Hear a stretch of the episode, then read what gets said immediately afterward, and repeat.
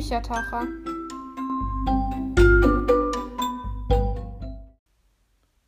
Die Landschaft verschwamm vor ihren Augen, aber Sophie war sich nicht sicher, ob es an den Tränen oder an ihrer wachsenden Panik lag. Alles, was sie wusste, war falsch. Ihr ganzes Leben war eine Lüge.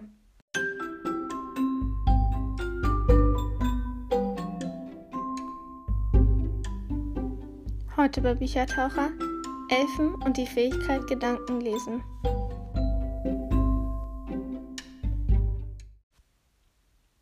Heute geht es um Keeper of the Lost Cities. Erst einmal stelle ich dir die Hauptfigur Sophie vor. Mit vollem Namen heißt sie Sophie Elisabeth Foster.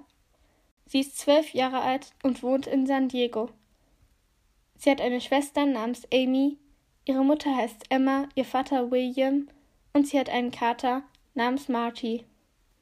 Sie hat braune Augen, was später noch einmal wichtig wird, und blonde Haare. Sie kann seit einem Unfall mit fünf Jahren Gedanken lesen.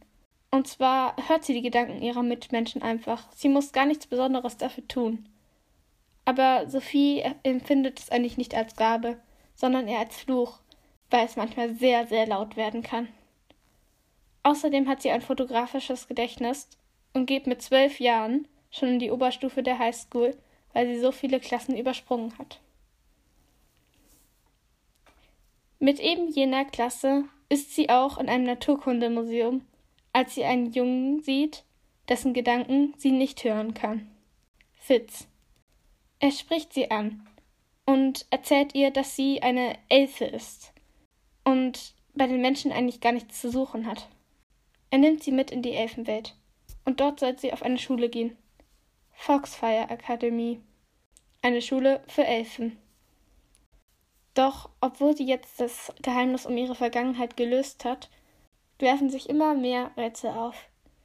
Sie bekommt nämlich Nachrichten von einer Geheimorganisation namens Black Swan, die anscheinend irgendetwas mit ihrer Vergangenheit zu tun hat. Sophies Geist ist nämlich un undurchdringlich. Das heißt, kein einziger anderer Elf kann ihre Gedanken lesen. Und sie hat auch braune Augen. Normalerweise haben nämlich alle Elfen irgendwelche Blautöne als Augenfarben. Das Buch hat mir so gut gefallen, weil mich die Gefühle der Charaktere sehr, sehr mitgerissen haben. Vor allem die von Sophie. Ich habe das sehr, sehr lange nicht mehr erlebt. Außerdem konnte man mit Sophie die Elfenwelt entdecken. Für sie ist es ja alles neu. Und wir hatten das natürlich vorher auch noch nicht gehört. Sie ist ganz anders als unsere Welt. Dort gibt es zum Beispiel kein Arm und Reich, sondern alle Elfen haben von Geburt aus einen bestimmten Betrag, mit dem sie reichlich leben können. Stattdessen entscheidet in der Elfenwelt, wie viel Talent man hat. Außerdem manifestieren die Elfen im Laufe ihres Lebens eine bestimmte Fähigkeit. Das kann Gedankenlesen sein, wie bei Sophie, oder aber auch Entschwinderin, wo man sich zum Beispiel unsichtbar machen kann. Jede Elfe hat eine Art Fertigkeiten.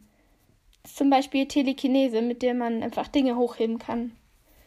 Es gibt aber auch Elfen, die keine Fähigkeit manifestieren.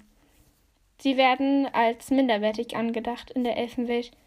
Sophie findet das nicht gut. Aber ob unsere Welt da wirklich besser ist, die Menschenwelt? Von Keeper of the Lost Cities gibt es acht Bände.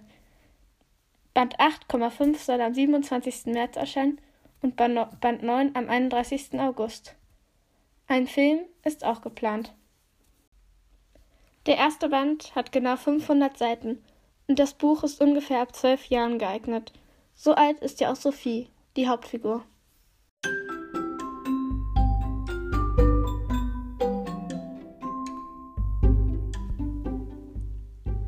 Ich hoffe, dir hat diese Folge Büchertauchers gefallen. Bis zum nächsten Mal. Tschüss!